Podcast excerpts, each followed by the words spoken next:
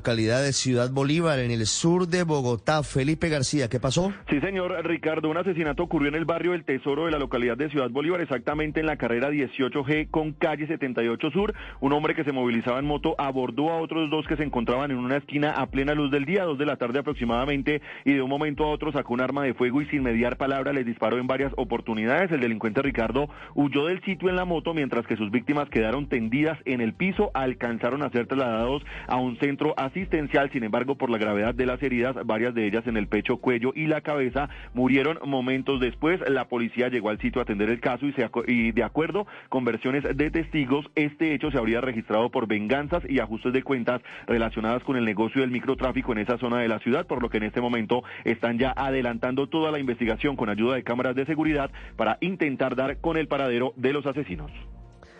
Felipe, gracias. Anoche empezó el